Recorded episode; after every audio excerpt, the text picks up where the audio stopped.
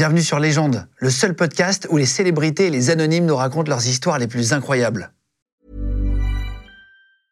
Hiring for your small business? If you're not looking for professionals on LinkedIn, you're looking in the wrong place. That's like looking for your car keys in a fish tank. LinkedIn helps you hire professionals you can't find anywhere else, even those who aren't actively searching for a new job but might be open to the perfect role. In a given month, over 70% of LinkedIn users don't even visit other leading job sites. So start looking in the right place. With LinkedIn, you can hire professionals like a professional. Post your free job on linkedin.com/people slash people today. Légende podcast. Salut, c'est Christophe Michela, je suis un chef pâtissier rock'n'roll et je vous raconte toute ma vie sur Légende. Eh ben bienvenue Merci, je vais te prendre le, le clap. Bienvenue Christophe, c'est Bah ouais, mais je suis ravi d'être avec toi euh, en aparté, tranquillou. euh, Sur Légende. Alors sur Légende Business, aujourd'hui, on est, on est amis avec Christophe, hein, on se connaît. Euh, merci de venir, en tout cas, d'être venu euh, en short et plaisir. tout. En mode été, il est venu. Ah, mais je euh, vis dans le sud maintenant, les gars. Donc, 4 mois de l'année, je, je suis en short, quoi. Tu vas nous raconter, on va parler de ta carrière. Et le but aussi, c'est de parler de business, comment on se construit, euh, comment on fait parfois des erreurs, comment on a des, des échecs et des succès, comment est-ce qu'on construit une carrière, comment est-ce qu'on réfléchit plusieurs euh, temps en avance pour essayer d'avoir un, un plan de carrière à 3 ans, 5 ans, etc. C'est ce que tu vas nous expliquer. Toi, tu es champion du monde de pâtisserie. Oui. C'était en quelle année? Ah, C'était vieux, c'était en 2005. hein. C'est- une vraie grosse compétition, le championnat du monde Écoute, de pâtisserie, avant d'expliquer ton histoire. Absolument, il y a deux grandes compétitions dans mon métier. Il y a le meilleur de France, un pâtissier, et la Coupe du Monde de la pâtisserie. La Coupe du Monde de la pâtisserie, ça regroupe 20 pays.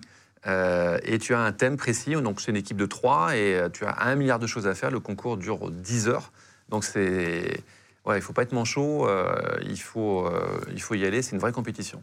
Euh, on va faire des petits jeux tout à l'heure, des petits tests à l'aveugle. Je te, je t'ai pas dit ce qu'il y avait à l'intérieur. Je t'ai juste demandé si on pouvait manger des trucs, si t'étais pas malade avant, etc. Ouais. Je vais te faire goûter des, des pâtisseries de grands chefs et des pâtisseries qu'on a achetées au supermarché ou dans des boulangeries. On a essayé de trouver vraiment les, les choses les plus basiques entre guillemets Mhm. pour que tu nous dises la différence à l'aveugle. On voulait t'entendre parler de pâtisserie. Ouais, mais bien sûr. T'es ok pour ça Mais grave. et on va parler de chiffres aussi. Euh, comment on se construit, le premier salaire, euh, combien il faut investir quand on ouvre une boîte, une pâtisserie, même pour donner envie à, à- à- si jamais l'un d'entre vous a envie de, un jour de monter une pâtisserie ou envie de monter un business, euh, qu'on se rende compte parce que quand on n'est pas entrepreneur, parfois on a du mal à imaginer. Même les charges et tout ça, c'est des choses qui sont hyper lourdes en France. Ouais, bien sûr. Juste on reprend ta, ta vie pour comprendre. Tu as fait un CAP pâtisserie à Angers en 91. Absolument. Euh, C'était ton rêve de devenir pâtissier ou tu avais une autre envie au départ? Alors, moi, quand j'étais môme, comme tous les mômes, je voulais devenir Spider-Man euh, au Captain America. Après, euh, j'ai voulu être dessinateur et euh, un peu plus tard, j'ai voulu rentrer aux Beaux-Arts. Bon, finalement, tout ça, ça s'est euh, pas bien enchaîné comme je voulais. Et j'ai décidé, comme j'étais très gourmand, de devenir euh, pâtissier. Euh, parce que j'aimais ça, parce que j'aimais faire des gâteaux pour les gens que j'aimais, euh, surtout ma maman. Et puis, euh, puis j'étais ultra gourmand, donc je me suis dit, si je, je combine la gourmandise et euh, le, le côté un peu artistique, tu sais, dessinateur euh, que j'aime, ça, ça- ça pouvait passer. Est-ce qu'on se, est-ce qu'au bout d'un moment, ça, te dégoûte de manger de la pâtisserie? C'est une question qu'on pose, tu sais, comme euh, je sais pas quelqu'un qui, qui- qui fait du poulet tous les jours. Au bout d'un moment, est-ce qu'il a toujours envie? Est-ce que tu prends toujours du plaisir à manger euh, des pâtisseries? Alors, je, je vais te répondre différemment. Ma femme, Delphine, te dit que logiquement, les gens ont un clapet ici quand ils sont un peu écœurés, quand ils mangent trop de chocolat. Moi, ce clapet n'existe pas. Je suis profondément gourmand, en sucré, en salé. Je, je ne recherche qu'une chose, l'émotion. Voilà. Manger un bon gâteau à la bonne température, au bon moment, euh, dans un endroit sympatoche. Voilà. C'est tout ce genre de choses qui m'amènent à faire mon métier, à me pousser jour après jour, à me remettre en question pour essayer de développer le meilleur gâteau. La température, c'est hyper important du gâteau? Mais oui, tout est important. Ton état d'esprit, la température, la texture du gâteau. Ton état d'esprit. Mais oui. Dans lequel tu manges, je veux dire, Si es t'es- stressé, à un moment donné, tu vas, tu vas pas prendre plaisir. Euh, voilà, tout- est lié. Quand tu vas au restaurant et tu es très stressé, tu vas pas prendre plaisir. Tu vas aller dans le même restaurant une semaine plus tard euh, pour fêter un heureux événement et tout de suite, ça va, ça va enfin, il y a des choses qui vont se déclencher en toi. Ça a été quoi ton premier job en pâtisserie? J'étais encore trop jeune pour euh, faire un CP pâtissier, donc j'ai fait un pré-apprentissage dans une boulangerie. Euh, totalement pourri, euh, dans un bled euh, improbable au fin fond de, la Vendée. Et je me rappelle, le- c'est- assez collector les, histoires que j'ai. Le, le patron achetait le lait chez le fermier, donc le fermier mettait les bidons de lait qui étaient ouverts. Le chien arrivait, levait la patte, pissait un peu dans le jardin, il y avait un peu d'urine dans le lait. Et, euh, et là, toi, euh, moi j'étais un peu décontenancé. J'avais 14 ans, j'avais pas tout mon cerveau. hein. J'étais fan de Jean-Claude Van Damme, donc tu vois, j'imagine. Et je disais, qu'est-ce qu'on fait, chef, avec ça? Il fait, ouais, c'est bon, fais-le bouillir, euh, tout va bien. Quoi. C'est vrai Donc voilà, je suis parti vraiment de ça. pour en arriver où je suis. Donc, La piste de chien dans le gâteau. soyez confiants, toi. non, comme- Comme quoi, tu peux partir de zéro et, et y arriver dans la vie. Euh, c'est quoi la première pâtisserie que tu as maîtrisée? Où tu t'es dit vraiment, euh, pas juste que tu as su faire, que tu as vraiment maîtrisé à, à bon niveau C'était quoi? Pour toi C'est difficile comme question parce que, parce que je pense que dans une vie, c'est un apprentissage jour après jour et tu ne maîtrises jamais forcément. Euh, Ton, ton goût évolue. Toi, par exemple, moi, je suis un amoureux du Paris-Brest et du flan. Euh, et c'est euh, deux pépites de la pâtisserie que j'essaye, euh, même jour après jour, même 20-30 ans plus tard, euh, j'essaie de les améliorer. Donc, je dirais qu'il n'y a pas, Oui, oui, c'est a ça, vraiment un gâteau en qui fait. est parfait. Euh, et combien de temps après tu as gagné le, le concours de meilleur apprenti de France après cette boulangerie à Cholet là? Euh, alors, alors c'était pas Cholet, c'était euh, la Brouffière, euh, pour ceux qui nous regardent, euh, 2000 habitants en Vendée. Après, je suis parti dans la grande ville métropolis qui était à l'époque Cholet, 60 000 habitants. Donc là, j'ai fait un step. Et, et c'est là où j'ai euh, j'ai travaillé donc, chez un pâtissier qui était le pire pâtissier malheureusement de la ville. hein. On faisait euh, des, des tartes au citron avec du pulque au citron. Enfin, C'était n'importe quoi. Donc ouais, comme quoi tout arrive, ouais, tout arrive. Mais il, il m'a challengé et comme j'aime le challenge, euh, voilà, je me suis réveillé assez vite et, Putain, et à c'est 16 bon. ans j'ai décidé d'être, euh, d'essayer de devenir un super pâtissier. Et quand par exemple tu, tu bosses une recette pour un gâteau, je te donne un exemple, le clafoutis. Il m'a fait le meilleur clafoutis de ma vie, euh, clafoutis aux cerises. Il m'a dit ouais j'ai pris deux trois trucs dans le frigo, je t'ai fait un. Et j'ai le meilleur clafoutis, je m'en souviens encore. Un exemple, combien de fois tu vas faire de recettes pour t'entraîner? Combien d'exemples tu, fais en exercice? Euh, ça peut être du premier coup, tu peux sortir quelque chose d'assez fabuleux, ou parfois c'est une dizaine d'essais, et parfois ça marche pas vraiment. Il y a un gâteau que je n'ai jamais réussi à improviser, c'est la forêt noire. C'est un gâteau je suis pas vraiment fan, et je trouve que la cerise, c'est génial à manger comme ça, mais ça n'a pas vraiment de goût. Et la cerise plus le chocolat plus le kirsch, voilà, c'est quelque chose où je suis pas très à l'aise, et j'ai jamais réussi à faire une forêt noire euh, juste euh, dingo. Et, et c'est un peu de la chimie en fait, c'est-à-dire que tu vas rajouter un peu de sel, un peu de sucre, un peu de machin. Ouais. Tu notes, c'est très précis, genre le grammage et tout ça? Alors, la pâtisserie, c'est archi euh, carré, mais euh, avec le temps, je, je cuisine aussi énormément et je me suis un peu rapproché de la cuisine qui est un peu plus instinctive. Et ce- mon, mon vrai plaisir euh, actuellement, c'est d'être euh, dans ma cuisine, d'ouvrir le frigo, savoir que tu viens, que tu aimes le clafoutis ou tu dis, tiens, euh, je voudrais un phare breton, je voudrais quoi que ce soit. Et là, je me dis, en 20 minutes, euh, je lui fais le phare breton de sa life. Voilà, ça, c'est mon vrai plaisir. Accueillir mes amis chez moi et de me dire, avec l'expérience que j'ai maintenant, euh, piloter ça euh, en 15-20 minutes et, et faire un gâteau de la mort. T'avais pas fait de une mousse au chocolat avec de l'huile d'olive? Ouais. Non, c'est ça, c'est ça. Il, il- il me sert une, une mousse au chocolat, tu rajoutes de l'huile d'olive et du sel, non? Et de la fleur de Et sel. La fleur ouais. de sel. Et alors, un, parce que j'habite en. Provence, mais oui, et tout simplement, parce que sur le papier, tu dis, tiens, je vais te faire une mousse au chocolat, huile d'olive, fleur de sel, tu dis, non, merci, euh, je prends juste un café, basta. Mais peu, euh, ouais. si tu me fais confiance, tu vois, tu as vu en plus cette huile d'olive, euh, justement, pas, une huile d'olive, pardon, pas fruitée vert, mais une huile d'olive fruitée noire, c'est-à-dire qui a un goût un peu de truffe, un peu rond et pas Oui, piquant. oui. Et, et tout de suite, avec la fleur de sel plus la rondeur du chocolat, ah, ça match. hein. Il y a une texture en plus dans la mousse au chocolat avec des blancs d'œufs qui fait que voilà, tout ça, c'est C'est orgasmique. marrant, on te sent passionné. Et, et après, donc, tu, tu gagnes une bourse, tu pars travailler dans le luxe euh, à Londres, euh, au Hilton Park Lane, c'est ça? Ouais. 18 ans Ouais. Donc Alors, là, en fait, c'est je gagne le concours du meilleur apprenti. J'ai une bourse de 500 francs. Mais moi, à l'époque, je vis juste avec ma maman qui est euh, aide-soignante. Donc, on n'a vraiment pas l'argent. Pour aller à Londres, je- ma mère m'amène à Saint-Nazaire. Je prends le ferry toute la nuit. Euh, J'arrive à Portsmouth. Portsmouth. Euh, je récupère ensuite un bus et je pars en bus et on me, on me largue comme ça en plein cœur de, de Londres. Donc c'était euh, c'était quand même chaud patate. Et après, tu continues de travailler dans le luxe. En 93, tu rejoins le Negresco. Euh, C'est un hôtel de luxe à, à Nice, pour ceux qui ne voient pas. Et après, tu pars chez Fauchon en 95, où tu rencontres Pierre Hermé. Ouais. Euh, Il y a quelque chose qui t'a marqué chez Pierre Hermé? Alors, lorsque j'étais jeune apprenti, euh, dès que j'ouvrais les magazines de l'époque qui s'appelait le Journal du pâtissier, il y avait les- des recettes phares de certains chefs, et notamment celle d'un certain mec qui s'appelait Pierre Armé. Et sur le coup, euh, je trouvais que les recettes étaient incroyables. C'était le chef pâtissier de Fauchon, qui était à l'époque la plus grande pâtisserie de France. Donc, bien évidemment, mon rêve, c'était de, de travailler avec lui pour essayer de, bah, d'en apprendre le plus possible. Et après, tu deviens chef pâtissier au Plaza Athénée. Oui. À 26 ans, Assez jeune, ouais. hyper jeune. Ouais, alors, il s'est passé plein de choses Enfin, hyper jeune, hein, ouais. c'est- c'est pas, c'est pas forcément jeune, 26 ans, mais c'est jeune pour ce métier-là. Oui, c'est assez jeune, ouais. Euh, mais j'avais une grosse expérience parce que j'ai beaucoup voyagé. Comment ça se passe avec les équipes au début quand tu, tu, tu deviens comme ça chef euh, Est-ce que ça se passe bien? Est-ce que tu fais des erreurs de management au départ pour parler vraiment business pur? Euh, Ou tu as, ce sens-là tout de suite? Alors malheureusement, on ne nous apprend pas à, à gérer l'humain. Manager, c'est un mot qu'on ne connaît pas forcément. C'est en train de se démocratiser.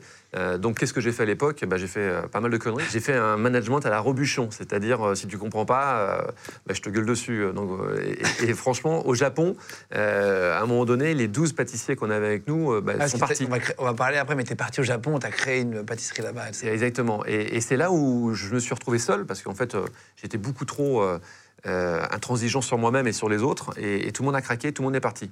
Et ah, j'étais jeune, j'avais 24 ans à l'époque. Ouais, du jour au lendemain, personne. Pour faire partir des Japonais qui sont assez rudes, euh, euh, il faut y aller. Et sur le coup, je me suis dit, euh, ok, il va peut-être falloir changer ma façon de, manager. Et de là, je me suis intéressé. J'ai commencé à, acheter des, des, bouquins, style le Manager Minute, commencer à lire des bios de chefs d'entreprise. Ah, c'est vrai. Et c'est ça qui m'a. Bah oui, parce qu'à un moment donné, tu es obligé. Et, très vite, j'ai compris, un peu comme dans une équipe de, de foot, que chaque individualité est différente et qu'il faut parler à à chaque personnel différemment, et que si tu arrives à instaurer euh, dans ce groupe, euh, et si tu arrives à les faire rêver, euh, eh bien tous ensemble, comme une poignée de, soldats, en fait, tu peux aller au front et tu peux, tu peux aller très très loin. Et tu as réussi à changer, parce que souvent on se dit l'humain ne change pas, et ça, tu as réussi à vraiment changer, ça a fonctionné après? Je pense, j'ai tendance à dire, va voir mes employés, ils te diront qui je suis vraiment.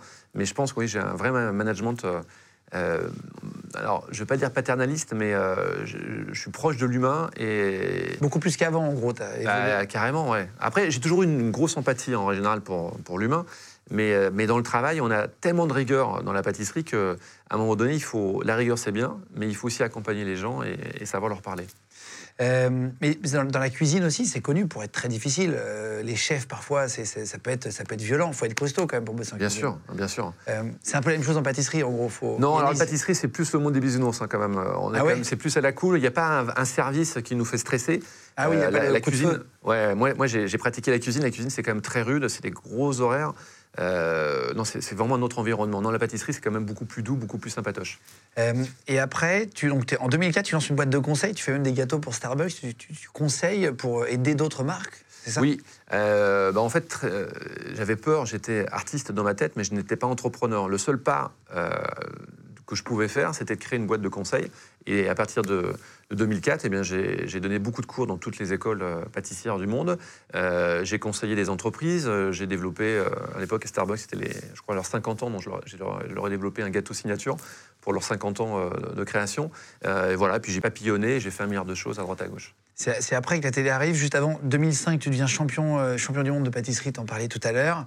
2007, première apparition à la télé avec le gâteau de mes rêves sur Teva. Ouais. Euh, après, meilleur pâtissier sur M6.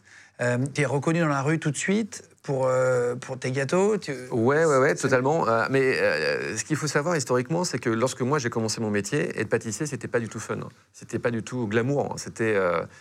on faisait une petite soirée. quoi. Il y a pas mais non, mais totalement. C'est arrivé d'être dans une dans une soirée parisienne et autour d'une table, tout le monde bah, se présente. Oui, bonjour, je suis avocat, je suis médecin, je fais ci, je fais ça. Et dès qu'on arrive à moi, je dis bah, bonjour, avec euh, mon énergie naturelle. Bonjour, moi je suis pâtissier, euh, j'adore ce que je fais et tout. Et en fait, on me regarde en disant, mais qu'est-ce que c'est que ce type quoi? C'est la loose totale, pâtissier. Mais ah, c'est vrai. Qu'est-ce qu'il fout à table, ce mec-là? Et je l'ai ressenti comme ça. Donc ça m'a, j'ai toujours, ça m'a toujours beaucoup énervé. Et si je suis sincère avec toi, euh, c'était dans les années 98-2000, euh, j'ai vraiment, euh, j'avais un objectif dans ma vie, c'était d'éclairer mon métier, éclairer les artisans qui étaient dans l'ombre. Et dans ma tête, je m'étais dit, dans, allez, je me donne 10 ans, mais dans 10 ans, pâtissier, ça sera vraiment un métier cool et ça sera un métier à la mode. Et tu vois, 15 ans plus tard, maintenant, être pâtissier, c'est c'est vraiment être ouais, super cool. C'est drôle. ça n'était pas il y a 15 ou 20 ans. Ça s'intéressait pas à toi à table. Tu voyais que tu n'avais pas de. Jamais. La conversation. Condescendance totale. Affreux. Ah, moi, ah j'étais en, train de bouillir. Moi, je suis... Tu me connais, je suis Rocky Balboa dans ma tête. Donc, euh, c'était horrible. C'est horrible. Et, euh, et c'est en 2013 que tu crées ta marque, Michel avec Paris, avec Delphine, ta femme? Exactement. C'est ça? En fait, la, seule façon d'évoluer, c'était de devenir entrepreneur. Donc ça me faisait flipper parce que j'étais euh, dans un magnifique hôtel parisien au, au Plaza Athénée. J'avais 35 pâtissiers avec moi. J'avais ma boîte de conseils à part. Je faisais le tour du monde. Je faisais de la télé. Je faisais des livres. Enfin, c'était vraiment euh, la vie rêvée, quoi. Mais tu sais, à un moment donné, si tu euh, si tu te bouges pas, si tu restes dans ce confort, à un moment donné, ça, ça va mal se passer. Tu avais le plafond de verre, tu sentais Exactement. Il fallait que j'évolue, et la seule façon d'évoluer, c'était de devenir entrepreneur. Donc, on a eu très très peur avec Delphine, parce que ma femme était comédienne à la base et pas du tout dans, dans le domaine ouais, de l'entrepreneuriat. Voilà. on a cassé notre tirelire. On a mis 50 000 euros, de, vraiment, on a retiré euh, tout ce qu'on avait sur les codes de vie, les comptes cerises et tout le tintouin. Euh, 50 d'un côté, 50 de l'autre. Et avec 100 000 euros, on a été voir la banque. On nous a prêté le maximum 360 000 euros. Je m'en souviens encore, comme si c'était hier. Et donc, avec 460 000 euros, euh, ça paraît beaucoup, mais en fait, c'est pas grand-chose lorsqu'on monte une entreprise. euh. Eh bien, j'ai décidé d'ouvrir euh, mon univers. Sauf qu'une pâtisserie, actuellement, le fonds de commerce, c'est entre 5 000 et 600 000 euros.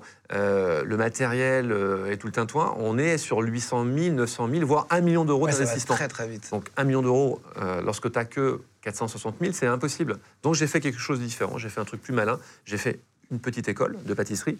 Et après, j'ai bidouillé, je faisais un, ou deux gâteaux que je changeais tous les jours. Et, et voilà, ça a créé un buzz. Et petit à École petit, j'ai et grandi. pâtisserie. Absolument.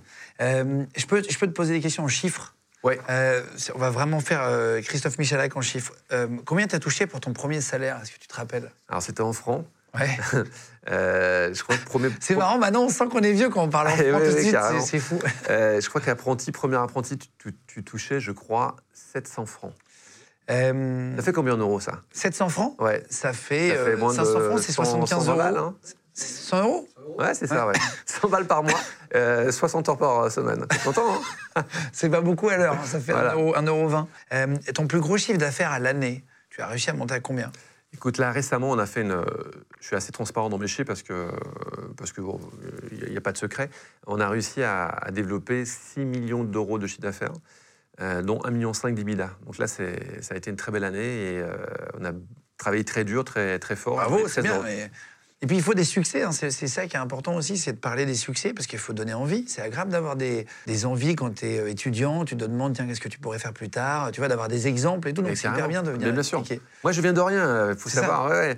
Euh, la pâtisserie, et même ce que je mangeais quand j'étais môme, euh, euh, c'était des raviolis butoni et de la purée mousseline, tu vois. Donc, euh, et, maintenant, euh, et maintenant, je mange du 3 étoiles. Donc, euh, Ouais. il y a eu une évolution. Euh, combien de, de- de salariés tu as eu au maximum? Euh, ah, je crois qu'on on est monté à 70 à un moment donné, et on est redescendu. Là, on, on est une cinquantaine d'employés, et euh, ça, ça fonctionne bien. C'est quoi ton plus gros investissement en chiffres? Que tu as acheté un four un jour Je sais pas ce qu'on peut acheter qui coûte cher. Alors en fait, euh, ma mère m'a toujours appris quand tu gagnes 100 balles, tu mets euh, 20 balles de côté parce qu'on ne sait pas euh, ce que l'avenir nous, nous réserve. Euh, donc j'ai jamais, jamais, jamais euh, fait encore de très gros investissements. c'est vrai? J'ai toujours été, euh, j'ai toujours réfléchi à tout. euh, Qu'est-ce que je pourrais te donner comme euh, euh, parce que même les fours, ça- en, en général, j'essaie de, de mélanger mon image et de faire un deal euh, avec toutes ces machines Ah, en oui, disant oui, voilà, écoute, euh, je, je communique un peu sur les réseaux sur ça et, euh, tu me fais au moins 50%. Parce que ça coûte tellement cher. Il y a des machines qui coûtent 150, euh, 200 Ah 000 ouais, euros. Ouais. Oui, tu utilises ton image, c'est marketing, enfin, c'est intelligent.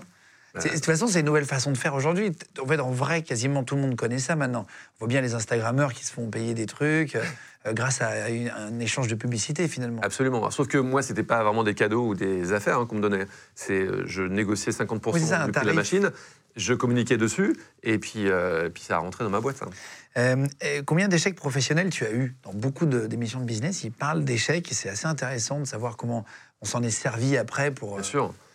Alors tu sais, l'échec, il est nécessaire. Le truc, c'est pas le répéter deux fois. Si c'est deux fois de suite, ça veut dire qu'il y a un petit problème chez toi, mais euh, l'échec, c'est nécessaire pour grandir, pour évoluer. Tous les grands sportifs ont eu un échec. Moi, mon plus gros échec, c'est peut-être euh, lorsque j'étais à New York. Alors, ça venait pas forcément de moi. J'étais euh, le chef pâtissier de Pierre Armé à l'époque. on faisait du conseil pour un, grand restaurateur. Et ce grand restaurateur, en fait, était vraiment un gros filou et, en fait, me payait pas mois après mois et ça s'est envenimé. Euh, ça a été très compliqué et, et en fait, pendant une année à New York, j'ai passé plus de temps chez les avocats que euh, à travailler. Donc, euh, ça a été une année. j'avais 26 ans, j'étais en pleine balle. voilà, j'a- j'adorais mon métier, mais ça m'a perturbé. Et surtout lorsqu'il a appelé l'immigration pour que pour que on- ils disent que mon visa expirait de G1 et voilà et que je j'avais que quelques jours pour quitter la, la ville. Donc ça, ça m'a foutu un peu les boules. Et donc, je n'ai eu qu'un seul rêve, qu'une seule vision dans ma tête, c'était euh, rentrer donc à Paris, mais revenir pour redevenir le pâtissier le plus, euh, le plus capé euh, des États-Unis. Bon, finalement, je me suis très bien plu à Paris et j'ai décidé de Ouais, faire ma carrière à Paris, mais j'avais qu'une idée en tête parce que j'avais mis tous mes meubles, le peu de meubles que j'avais, dans un storage à l'américaine et je payais chaque mois. location de, de de meubles, jour voilà. Et alors, à un moment donné, j'y suis retourné pour ramener tout ça, mais j'avais qu'une vision en tête, c'était de revenir et prouver à ce gars-là euh, que j'allais réussir sans lui. Et t'as vraiment dû rentrer? Ils t'ont mis dans l'avion et Ah ouais, ouais, j'ai dû rentrer, ouais. C'est fou. Non, non, chaud. Ça rigole pas les États-Unis avec la, la carte. C'était la carte verte, c'est la green card. Ouais, même pas. Moi, j'étais, j'avais un visa G1. J'ai- Les visas G1, c'est visa étudiant. Donc déjà, Ah oui, euh, j'avais un visa qui n'était pas adapté à, Oui, oui, mon travail. Mais bon, voilà, c'est. Mais ça, ça m'a aidé. Et est-ce que tu as déjà fait une erreur qui t'a coûté cher? Euh, L'achat de quelque chose ou une erreur dans le business? Euh, T'as Ouais, acheté deux tonnes de quelque chose Non, j'ai un truc incroyable. Et ça, pour tous les, les futurs entrepreneurs, écoutez bien parce que regardez bien quand vous signez des contrats. Euh, J'avais un numéro 3 dans ma boîte euh, qui avait signé un appel d'offres pour la SNCF pour avoir une boutique, Michalak, euh, en plein cœur de la gare de Lyon. Et sur le coup, voilà, il me- m'explique un peu le truc, je survole un peu l'énoncé du contrat et je dis OK, banco, on, on y va. Donc je signe pas le contrat final, je signe juste l'avenant du contrat. Deux mois plus tard, ce type-là s'en va. J'ai une nouvelle DAF qui est géniale. Et euh, elle m'appelle en me disant Ça y est, on a reçu le fameux contrat euh, SNCF, gna gna gna, Gare Connexion. euh, Est-ce que tu, tu veux qu'on le, le regarde euh, rapidement? J'ai OK, pas de problème. On regarde et dès la première page, je vois un truc que j'avais jamais, jamais opté. Je vois un loyer, un loyer, je m'en souviens encore, 150 000 la première année, 180 000 la deuxième année, 200 000 euros la troisième année pour un, Un corner. un corner de 20 mètres carrés à la gare de Lyon. Enfin, un truc de dingue. Ouais. Et tu reversais euh, 15 à 20 de ton chiffre d'affaires. Donc en fait, c'est un truc, c'est même pas que c'est rentable. euh, C'est que tu, te coupes, tapin, de, tu coupes de bras. voilà. Et j'ai appelé euh, Gare et Connexion, un peu à la cool, euh, à ma façon, en disant Bon, bah écoutez, je suis désolé, mais là, je me suis fait totalement spolier euh, sur cette histoire. Euh, euh, le type qui a, géré ce contrat m'a totalement endormi. Euh, moi, j'aurais jamais signé ça. Donc écoutez, c'est un, sujet qui va s'ouvrir dans un an. Moi, je me retire de tout ça. Merci, au revoir. Vous êtes très sympa, je vous adore. gna, gna, gna. Et la meuf, au téléphone, elle rigole pas du tout. Elle dit Non, non, monsieur, non, non, non. Vous avez signé. Si vous voulez pas faire ça, eh ben, tant pis pour vous, mais vous nous devez un an de loyer. C'est-à-dire 130 000, euros, 130 000 euros la première année. Et là, tu rigoles pas. Tu es vraiment entrepreneur, tu ah as ouais. 50 employés, euh, 130 000 euros. Non, Qui c'est a énorme, 130 c'est 000 euros à donner c'est vraiment Ah, jeté. Et ben, je me suis battu comme un dingue. Alors, j'ai quand même payé trois mois. Donc, j'ai perdu vrai 35 000 euros dans cette affaire. J'ai écrit à, l'époque à Guillaume Pépi, euh, Oui, le PDG. PDG. et J'ai appelé euh, toutes les connexions que j'avais, dont Alain Ducasse, pour m'aider euh, à placer mon dossier. Mais j'ai pas dormi pendant trois jours. C'est un truc de fou, quoi. Horrible. Et tu pouvais pas leur trouver un autre client euh, Non, mais ce qui est dingue, ce qui est dingue, c'est que j'ai payé 35 000 euros. euh, le Covid est arrivé, donc en fait, euh, le- rien ne s'est Ouais, passé pendant sûr, quelques mois. Euh, et ensuite, ils ont remis tout de suite quelqu'un. Donc ils avaient, ils ont, ils ont eu la possibilité de remettre Oui, quelqu'un à vrai, place ouais, sans problème. ça, C'est ça, c'est ça. Mais et quand tu es jeune artisan, mais c'est dégueulasse. Ouais, c'était pour un peu gagner de l'argent. Euh, ta plus longue collaboration avec un collaborateur, avec un salarié? Oh, j'en ai beaucoup. euh, j'en ai beaucoup quand j'étais au Plaza. Il y a- je suis resté 16 ans au Plaza. Je crois qu'il y a, il y a des employés qui sont restés une bonne dizaine d'années. Là, actuellement, lorsque- comme j'ai créé ma boîte en 2013 et on, on est pas loin de 2000, euh, enfin, non, Ouais, 23. 2023 maintenant. Ouais. Euh, j'ai un gamin qui est là depuis 10 ans. Ouais, Ah là qui là. était apprenti, qui est encore là. Il s'appelle Jérémy. Un fort. Voilà. Le nombre de redressements fiscaux que tu as eu, est-ce que tu as déjà eu un redressement fiscal? Non, zéro. Ou un dis, contrôle euh, fiscal euh, Alors oui, oui, les contrôles fiscaux, dès que tu passes dans la presse en général, euh, on t'appelle tout de suite et tu as un redressement. Mais je suis ultra flippé à ce niveau-là. J'ai des très bons comptables, j'ai une très bonne DAF et je suis vraiment très sérieux à ce niveau-là. Est-ce que c'est comme dans les films, le contrôle fiscal? Est-ce que tu as quelqu'un qui vient s'asseoir à côté de toi pendant trois mois Alors il paraît, ouais. que tu fais? Il paraît, alors moi je n'ai pas eu ce genre de cas, j'ai eu des, des contrôles sur mes sociétés, etc. Mais euh, franchement, on est, euh, on est trop honnête pour faire quoi que ce soit. Donc, Non, mais euh, que c'est possible qu'il y a un, euh, donc un contrôleur qui a le droit de dire j'ai un bureau chez toi. c'est vrai. C'est vrai Et pendant la durée vais- limitée. J'ai un copain dont je vais taire le nom qui mettait la clim à, à 15 degrés. Et c'était le bureau du mec. Ah, c'est vrai Ouais, ouais, véridique. Pour le faire partir. Euh, Et le gars peut te demander tout ce qu'il veut. Ah oui, oui, il il est, il est chez toi, il vérifie tout de A à Z. Bon, après, si t'as rien à te reprocher. Euh, Oui, non, bien sûr, bien sûr, mais c'est toujours un peu désagréable d'avoir quelqu'un que tu connais pas, bah, euh, qui fouille tout ce que tu fais pendant euh, ouais, des ouais. mois. Non, mais il y a pire que ça. C'est tout ce qui est contrôle sanitaire, contrôle des fraudes, euh, qui viennent en général euh, quelques jours euh, avant Noël, euh, la pire journée de, de ta life, Ah oui. et euh, bah, qui te casse les pieds sur tout. Par contre, juste à côté, il y a un mec hein, qui fait des Québec shawarma, tu vois, euh, tout va bien. Il est en plein air. euh, Enfin, toi, tu dis, tiens, Ouais, quand même un le dégagement de vapeur et tout. On lui dit rien. Mais toi, tu fais tout pour bien faire, mais on va te casser Ils vont mettre des sondes dans tes trucs pour la température, c'est ça Ah, mais la totale. euh, T'as déjà eu ça? Oui. bah, bah, on a tout fait. eu, on a tout eu. Euh, Ce qui nous sauve, c'est qu'on travaille avec un laboratoire euh, maintenant spécialisé qui vient eux-mêmes euh, faire des, des relevés de température, etc. Donc dès qu'on a un problème, on appelle ce laboratoire qui vient à notre rescousse. Et Ah oui, c'est ça, c'est pour tester la crème si elle a la bonne température, etc. Ouais. Les frigos, les Ah trucs non, comme c'est ultra sérieux. Euh, la moyenne d'âge des salariés que tu as, c'est quoi à peu près chez toi? Ils sont très jeunes, hein. 22 ans. Ah, c'est vrai? Ouais, très très jeunes. Euh, Et l'âge auquel tu comptes prendre ta retraite, est-ce que tu t'es donné un âge depuis euh, que tu as 20 ans ou 18 ans quand tu as commencé à bosser, 16 ans même Est-ce que tu t'es donné un âge maximum? Alors tu sais, c'est un problème de génération parce que euh, ma génération d'avant, ils travaillaient jusqu'à 90 ans. Euh, notre génération a changé et puis la génération qui arrive, euh, après Covid, là d'ailleurs, ils veulent, ils veulent chiller dès l'âge de 18 ans. Donc tout, tout évolue en fait. Non, concrètement, non. Euh, je me rappelle que Joël Robuchon avait pris sa retraite à 50 ans. Mais finalement, il a repris euh, encore un autre business euh, et, euh, et il s'est relancé. Donc je pense que non, je pense que tu- quand tu es artistique et entrepreneur dans l'âme, il n'y a pas, de, il y a pas, un moment donné où tu, tu as envie d'arrêter. Ouais.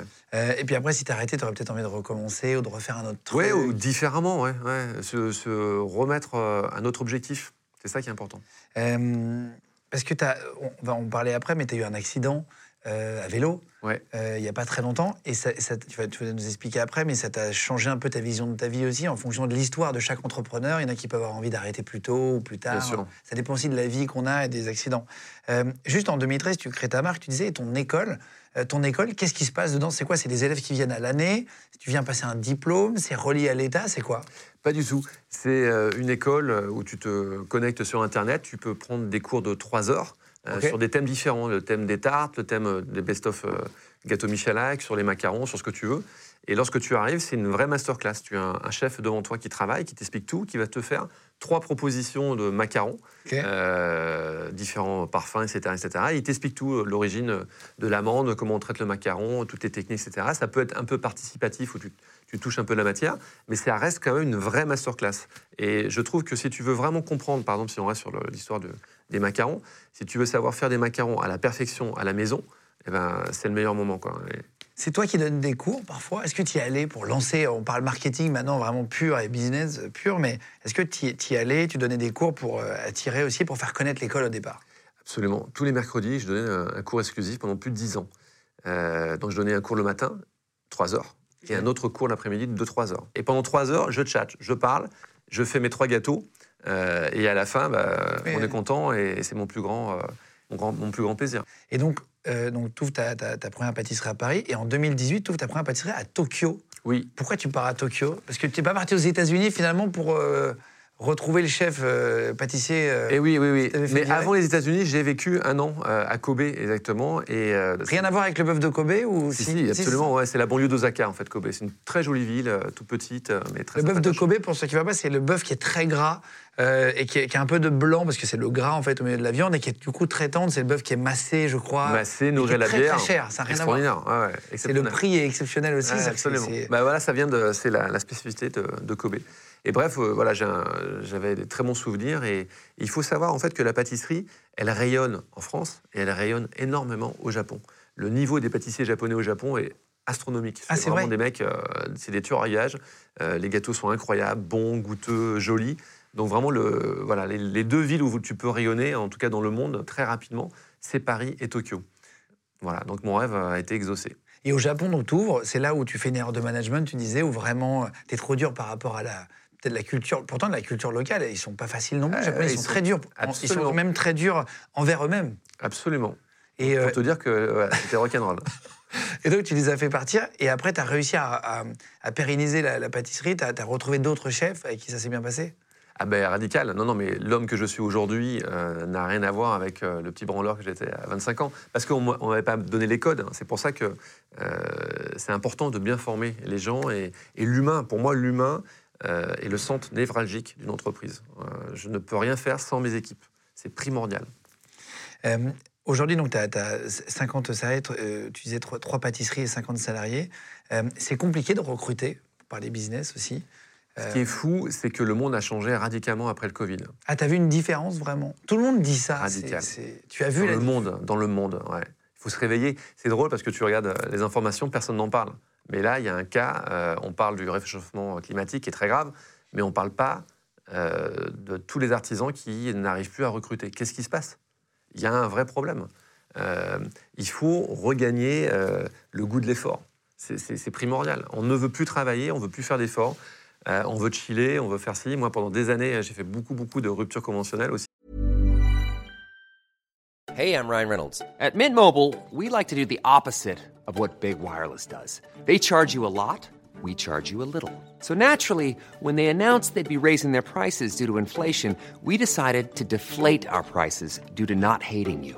That's right. We're cutting the price of Mint Unlimited from $30 a month to just $15 a month. Give it a try at mintmobile.com slash switch. $45 upfront for three months plus taxes and fees. Promo rate for new customers for limited time. Unlimited more than 40 gigabytes per month. Slows. Full terms at mintmobile.com. Pour euh, des bons employés qui sont restés longtemps chez moi et qui voulaient euh, réfléchir à faire quelque chose, mais un peu... Euh, un peu tranquillou. Donc euh, voilà, rupture conventionnelle, rupture conventionnelle. Ça veut dire que pendant deux ans, tu les vois plus. Ils sont payés à 80% de leur, de leur salaire. Euh, bah, c'est génial. C'est une force énorme. C'est la force et la chance d'être en France. On est trop aidé pour. pour, Je euh, pense qu'à un moment donné, ça, ça nous aide pas. Ouais. Euh, et ça, tu as vu une accélération après le Covid? Tu as vraiment vu un marqueur? Ah, là, c'est ouf. C'est ouf. Alors, pour l'instant, euh, tout va bien, mais là, j'ai des projets d'ouverture de boutique euh, et de développement d'un gros laboratoire. Et là, je commence à flipper parce que je me dis, mais comment je vais recruter alors que personne n'arrive à recruter? Oui, c'est vraiment le sujet qui, te préoccupe Ouais. le plus. Mais ça fait deux ans que ça dure. hein. Ah, c'est ça, c'est ça. Ouais. Euh, et mais qu'est-ce qu'ils font les gens s'ils bossent pas, s'ils n'ont pas le goût de l'effort? C'est une très bonne question. C'est une très bonne question. Et c'est pour ça, peut-être, euh, euh, il faut faire attention à ce qu'on dit, hein, mais moi, ce qui m'a motivé dans ma vie, c'était que je, je voulais faire partie d'une élite. Je voulais travailler, je voulais devenir vraiment un grand pâtissier. Et, euh, et j'avais une niaque, quoi. Je me nourrissais euh, au Rocky Balboa à l'époque, euh, au cinéma. Euh, j'a- J'avais faim, j'avais vraiment faim d'arriver jusqu'en haut. Et il faut retrouver ça, en fait. C'est, c'est- ça Parce qu'il faut peut-être rêver aussi. Il faut peut-être donner envie. C'est pour ça que c'est bien aussi de faire cette émission, je trouve, et de faire la partie business, parce que ça te donne envie aussi d'être autre chose. Est-ce que les réseaux sociaux n'ont pas bouleversé tout ça? Mais radicalement. Est-ce que le fait de voir des gens sur Instagram où tu as l'impression que leur vie est mieux que la tienne toute la journée. Où tu te dis, ah putain, lui, il a cette soirée, ouah, la chance, ouah, il est à tel événement, à tel festival, à tel, euh, dans telle île. Tu te dis, putain, la vie qu'il a, c'est incroyable. C'est vrai, hein Tu as tout à fait raison. Le seul truc, c'est que Instagram n'est pas la vraie vie. Donc, euh, on montre ce qu'on a envie de montrer. La, vraie vie, c'est de prendre une feuille de papier vierge, prendre un stylo, écrire sur, ce- sur cette feuille de papier ce que tu veux vraiment être. Et tu te dis, voilà, mon objectif, c'est de faire ça. Alors, moi, je suis fan de tennis. Je ne vais pas gagner Roland Garros, là, à 49 ans, hein, c'est pas possible. Mais quand j'étais jeune, mon souhait, c'était, euh, et je l'avais écrit, d'être champion du monde de la pâtisserie et de devenir, euh, de faire partie d'une élite euh, dans mon métier. Et, et c'est ça qui est. Mais qui se fixer une route. Ben oui, et c'est ça. Et même à 49 ans, j'ai la même niaque que, que lorsque j'avais euh, 16 ou ou 17 ans. Ça n'a pas, ça n'a pas changé. Et c'est ce qui me, c'est ce qui me bouleverse en même temps dans le bon sens et ce qui, ce qui me donne une énergie folle. Est-ce que les charges euh, patronales sont trop élevées en France Est-ce que tu trouves que toi qui as, qui as travaillé à Tokyo, dans d'autres pays, même aux États-Unis, etc., est-ce que tu, tu trouves qu'on est trop chargé en France par rapport aux autres pays Alors, En il y a un énorme débat, bien évidemment. Quelqu'un que tu vas payer 2000 euros, euh, en fait, t'en payes 4000. Alors, c'est vrai qu'à un moment donné, tu dis mince, mais pourquoi mon employé, il prend pas 4000 direct hein, et on, on est tranquille Et toi, il serait tellement ravi et il pourrait se donner à fond. Bon, voilà, c'est pas le cas. Mais on a aussi la chance d'être dans un pays magnifique. Euh, bon, euh, on essaie de contenter tout le monde, c'est un peu, euh, Oui, c'est ça, complexe. hein. Est-ce que tu as déjà été trahi par un collaborateur? Alors écoute, euh, en général, vraiment, on a, avec Delphine, on a un management vraiment pas, pas- pas- paternaliste, pardon, mais très, très fixé sur l'humain. On est vraiment, je pense, des bons patrons, entre guillemets. Euh, a... C'est ce que j'ai ressenti quand je suis venu dans, dans, Ouais, bah, écoute, euh, ton, ton relationnel avec les gens. Tu ne peux pas me faire plus plaisir. Moi, c'est la, la priorité de tout.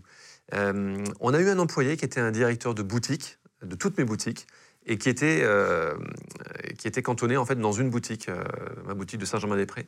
Et il se trouve que le chiffre d'affaires de cette boutique en fait n'arrêtait pas de dégringoler. Donc on se posait des questions, et à chaque fois qu'on lui posait des questions, en fait, c'était jamais sa faute, c'était toujours la faute de quelqu'un.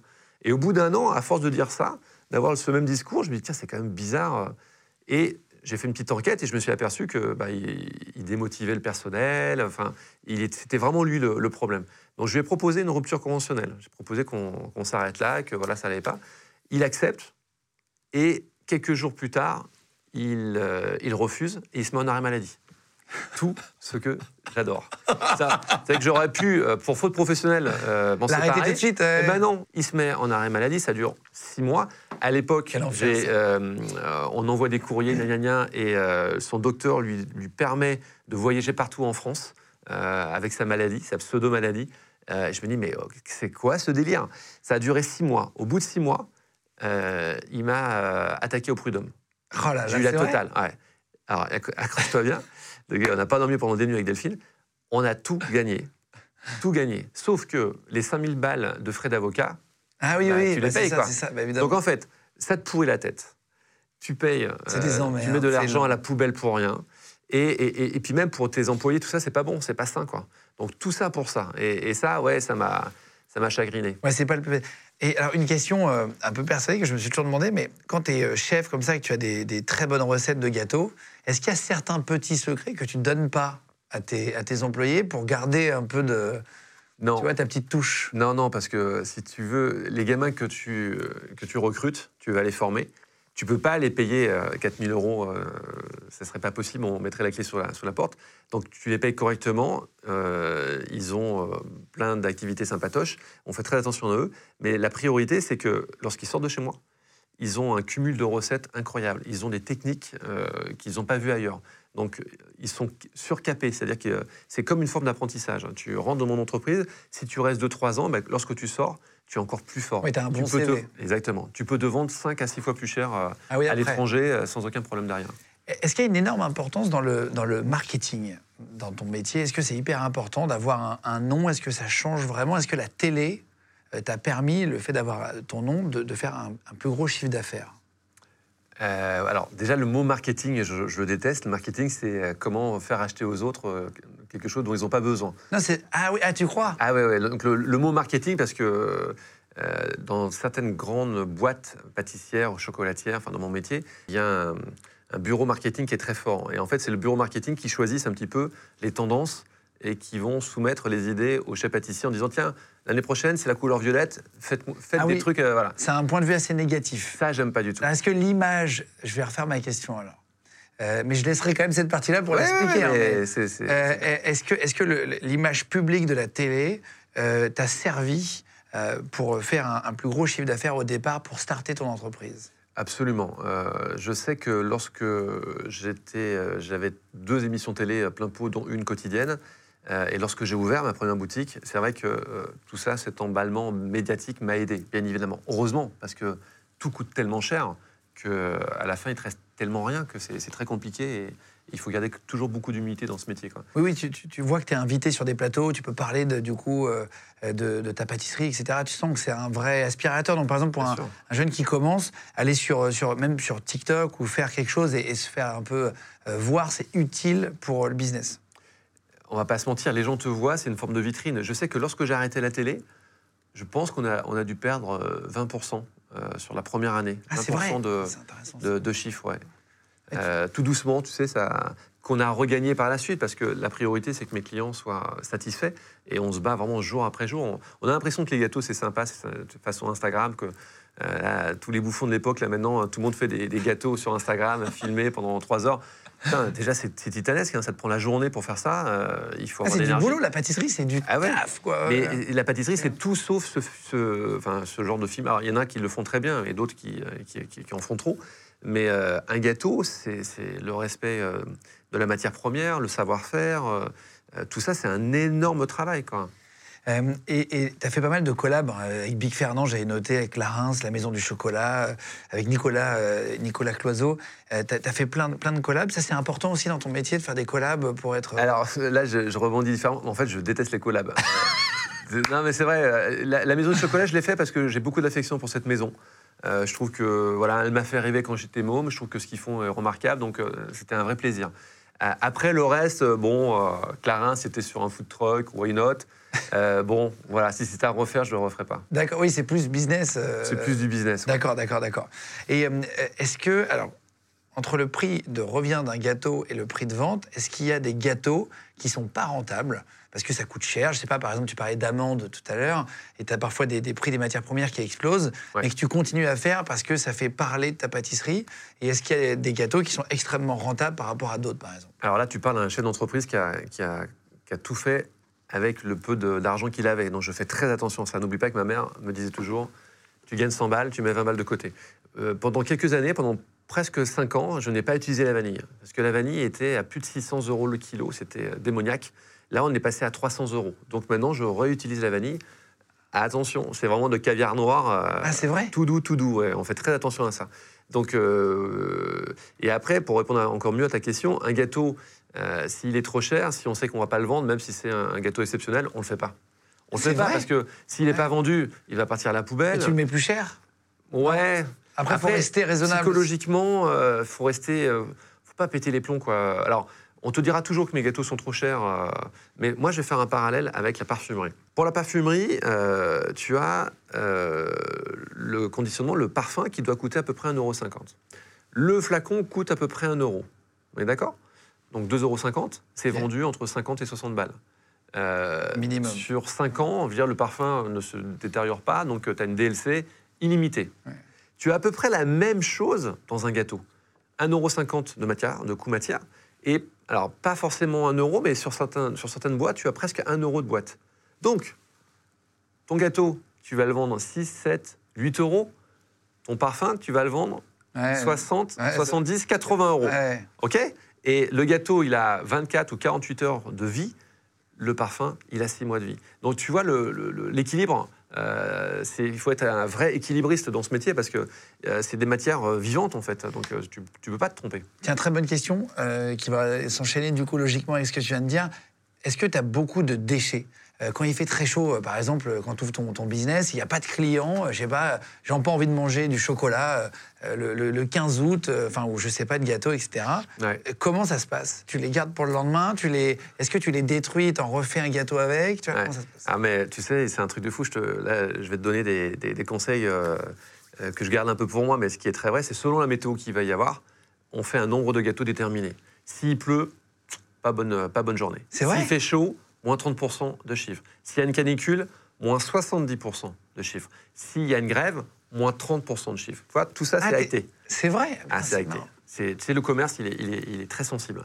Donc, si tu as 12, 13 degrés et il fait un peu de soleil et on est samedi, putain, ça, c'est la bonne journée, mec. Ah ouais Donc là, on, on balance. Euh, il faut faire, euh, il, il faut qu'on vende du gâteau parce que euh, entre les grèves de la semaine dernière et les chaleurs qui vont arriver, Ah, c'est fou. on est mort. Donc on essaie de, de paramétrer ça. Et pour les gâteaux qu'on n'a pas vendus, en fait, moi j'ai j'ai trouvé des solutions il y a plus de 10 ans de, de ça. C'est qu'on travaille avec une société qui s'appelle Linky qui vient récupérer les gâteaux invendus. C'est pas les compteurs les- électriques. Non, c'est L-I-N-K-E-E. E et qui redistribue ces invendus à la soupe populaire, au Resto du Cœur ou ailleurs. Voilà. D'accord, ok, ah, c'est vachement bien. Ouais. Et sinon, ouais, après, tu es obligé de. Ou alors tu les donnes, etc. Mais en tout cas, tu peux pas les vendre. Il y a, y y y un changement, ils deviennent rassis, par exemple. Je sais pas Alors si on non, dit comme non, ça, mais. non, mais parce que le, le gâteau, il est, durcissent. il est bien maîtrisé, donc euh, il peut se conserver euh, même plusieurs jours. hein, mais euh, en règle générale, ou euh, nos employés euh, se servent, ou euh, on les donne tout simplement. Euh, pour finir, tu as eu un, un accident, c'était en 2021. Euh, Ouais. Accident de, de vélo. euh, tu, te, tu te fais écraser par un bus euh, contre, contre une voiture, c'est ça Qu'est-ce qui se passe? Bah, Le bus tourne. À Paris? Ouais, moi je suis entre le bus et la voiture. Et, et en tournant, en fait, tout l'arrière du bus en fait, m'a coincé la jambe et m'a écrasé contre une voiture. Donc j'ai une, une triple fracture sur la jambe droite. Donc sur le coup, pas, pas rigolo du tout. Et les pompiers m'amènent en urgence aux urgences.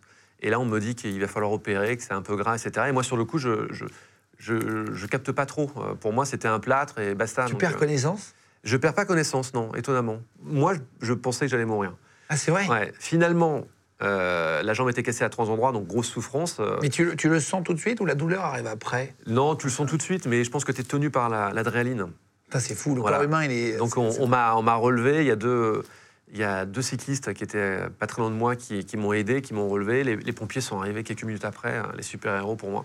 Et voilà, et, puis les soignants euh, formidables qui, qui m'ont soigné. Après, écoute, ça s'est passé il y a quasiment deux ans, donc je boiterai à vie. Euh, Ah, c'est mon karma, voilà. euh, Écoute, euh, C'est mon karma. C'est- non, mais qu'est-ce que tu veux faire? C'est comme ça.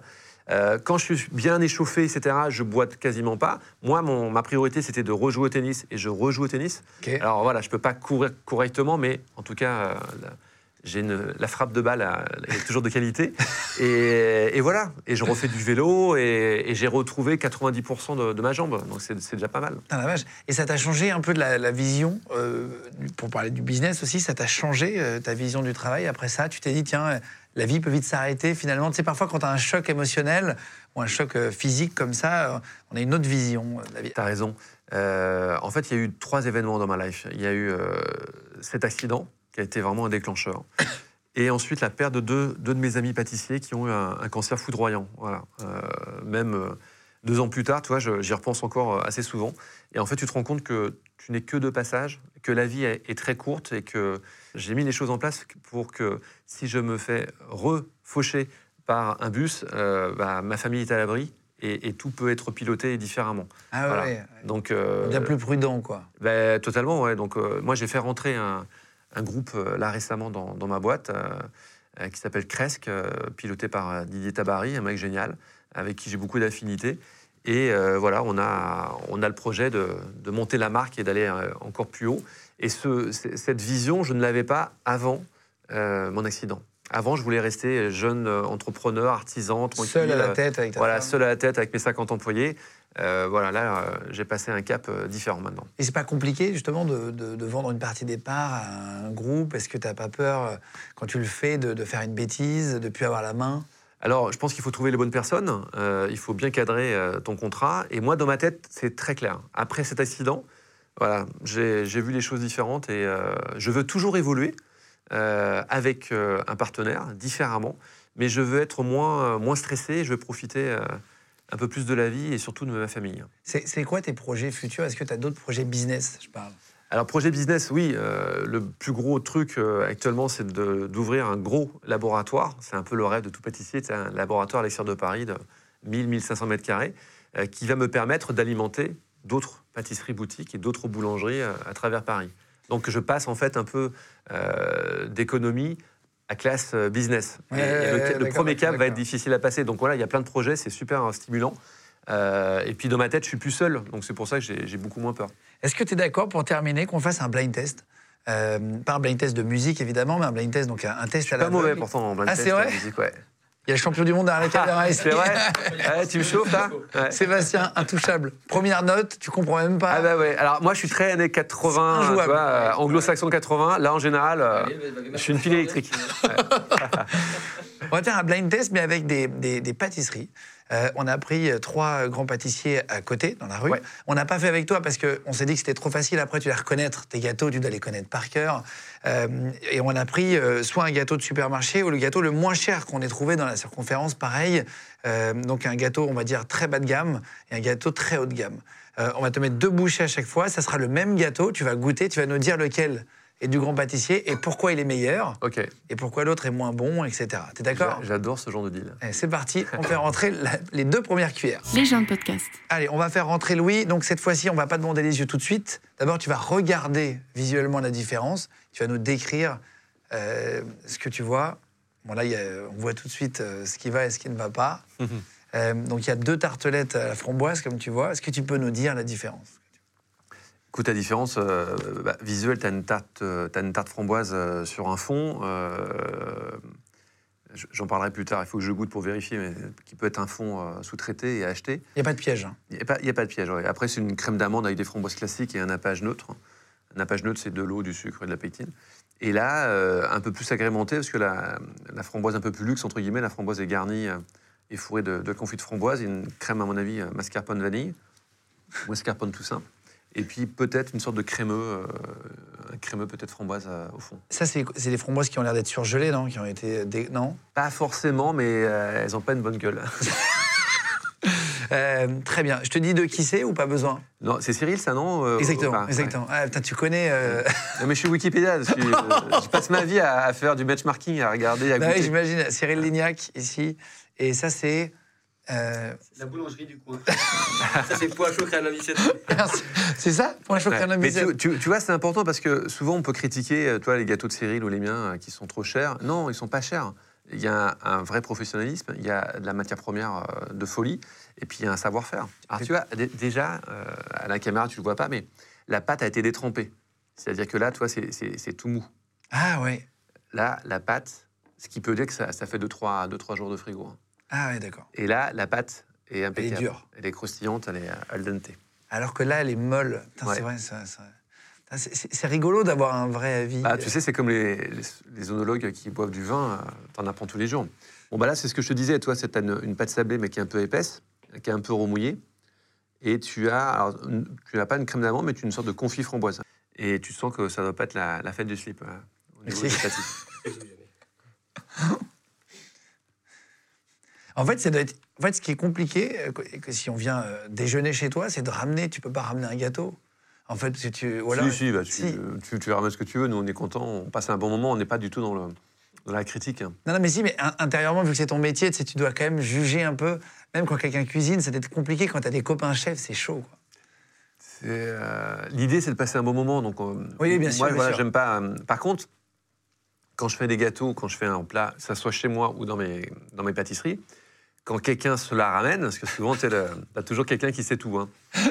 Il a intérêt d'être bon, le mec. hein. parce que euh, là, vraiment, euh, Donc, ça, c'est la, donc là, c'est la tarte aux framboises de, de Cyril. Cyril Lignac. Là, tu vois une différence déjà rien que. Bah oui, là, là, déjà, c'est c'est croustillant. La pâte, euh, la pâte est croustillante. On a une base de crème d'amande et on a cette crème mascarpone et la framboise qui est juste fourrée. Donc là, il y a une vraie différence. Et on voit, ouais, la framboise est, est- est fourrée une par une, quoi. C'est pas, euh, ça n'a rien à voir. Ça n'a strictement rien à voir. Ah, c'est vrai. Mais on a le vrai goût de la framboise euh, fraîche, le côté vert un peu de la framboise, la chantilly mascarpone qui est très légère. Et puis la base de la tarte pour moi, c'est un sablé, une crème d'amande. Quand tu goûteras, c'est euh, c'est euh, c'est roulé en berline et, et roulé euh, Ouais, ouais, d'accord. avec une vieille ouais. euh, caisse. Ouais, d'accord, d'accord, d'accord. Alors attends, je vais en profiter, je vais poser la question à Louis. T'as pas de micro, mais euh, Ouais. la, la- la différence de prix, c'est quoi? Parce que tu parlais des, des prix, tu sais que c'était beaucoup plus cher. Bah, c'est simple, là, c'est du simple au double. C'est-à-dire que la pâtisserie de Cyril Lignac, elle vaut 8 euros et la pâtisserie qu'on a achetée en boulangerie, c'est 4 euros. Mais ça, c'est c'est c'est même euh, limite trop cher par rapport à ce que c'est. C'est c'est- c'est ça. Là, il n'y a pas d'émotion en fait. Il n'y a pas d'émotion, c'est pas très bon. euh, Tu te remplis le bide.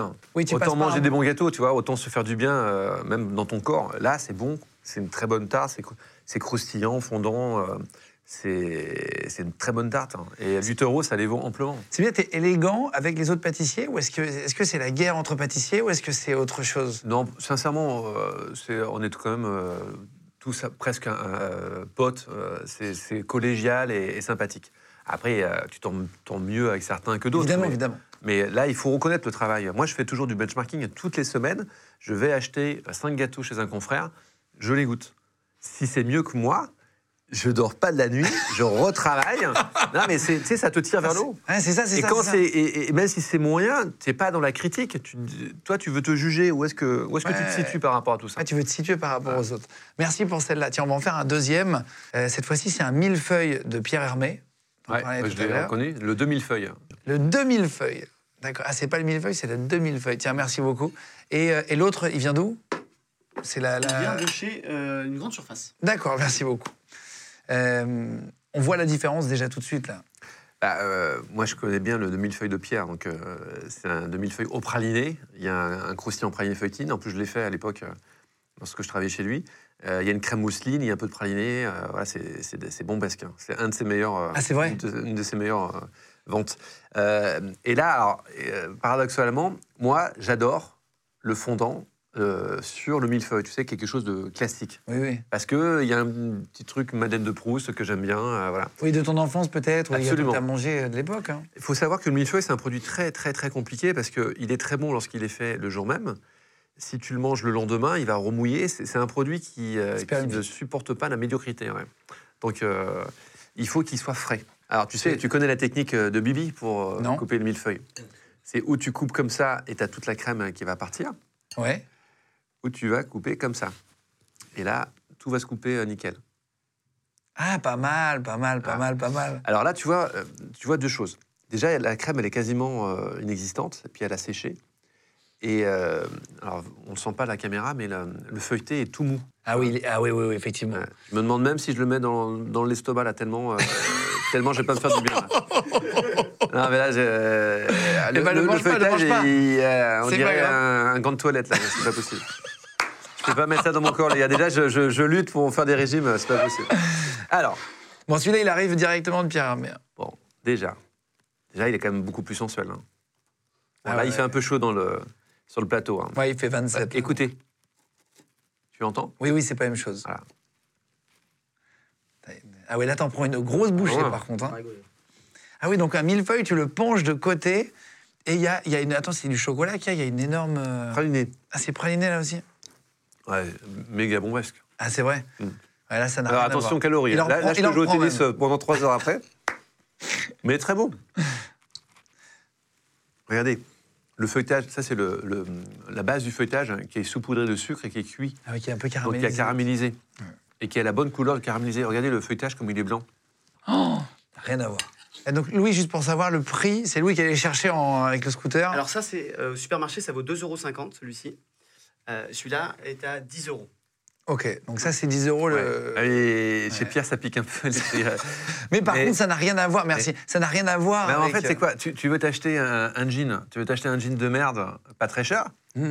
ou tu veux, tu vas un peu économiser, tu vas acheter un jean euh, qui va coûter très cher, mais qui va être incroyable et qui va être vraiment euh, le jean c'est que tu vas tous pour les la bouffe, quoi. C'est pareil.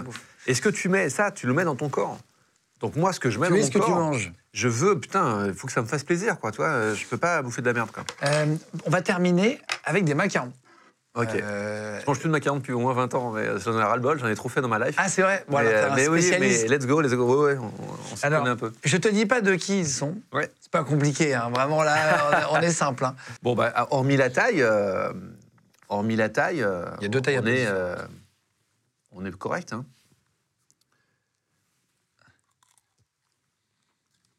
J'ai senti en tout cas que ça croquait un petit peu, c'était un peu croustillant. Non, c'est- très correct. hein.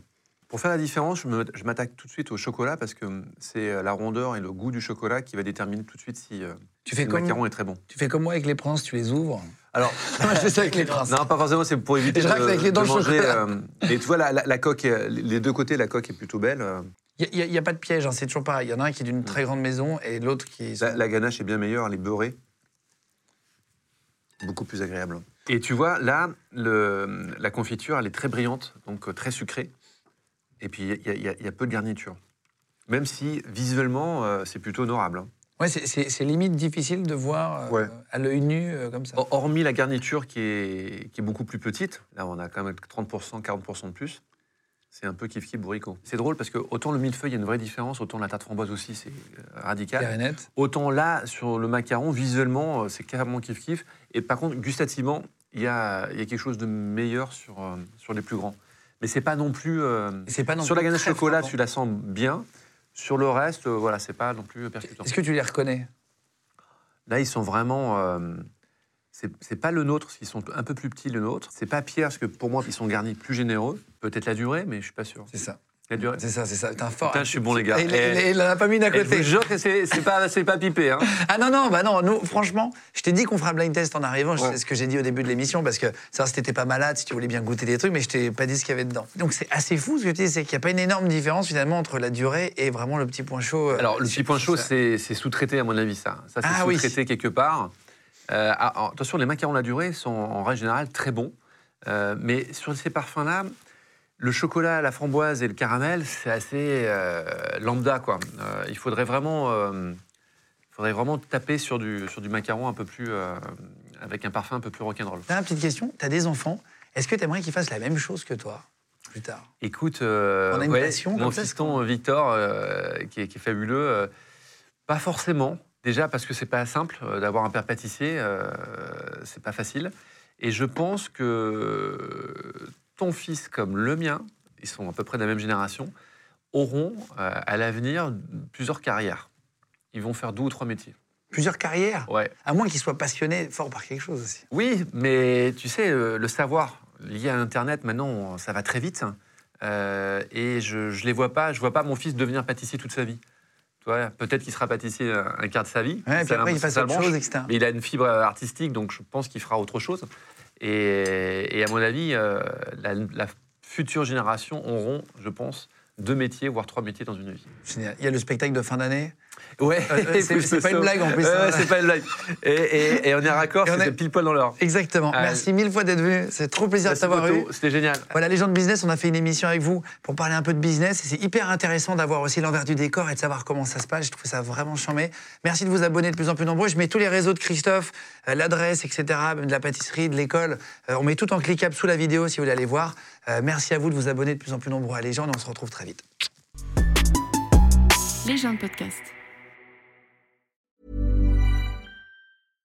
This message comes from BOF sponsor eBay. You'll know real when you get it. It'll say eBay Authenticity Guarantee. And you'll feel it. Maybe it's a head turning handbag, a watch that says it all, jewelry that makes you look like the gem, or sneakers and streetwear so fresh every step feels fly. eBay gets it. So look for the blue check mark next to that thing you love and be confident that every inch, stitch, sole, and logo is checked by experts. With eBay Authenticity Guarantee, you can trust that feeling of real is always in reach. Ensure your next purchase is the real deal. Visit eBay.com for terms. Vous venez d'écouter un épisode de Légende. Retrouvez cette interview et toutes les autres sur nos réseaux sociaux, YouTube, Instagram, Snapchat et TikTok. Vous tapez Légende, L-E-G-E-N-D. Et si vous avez aimé ce podcast, abonnez-vous et pensez à lui mettre 5 étoiles. Merci.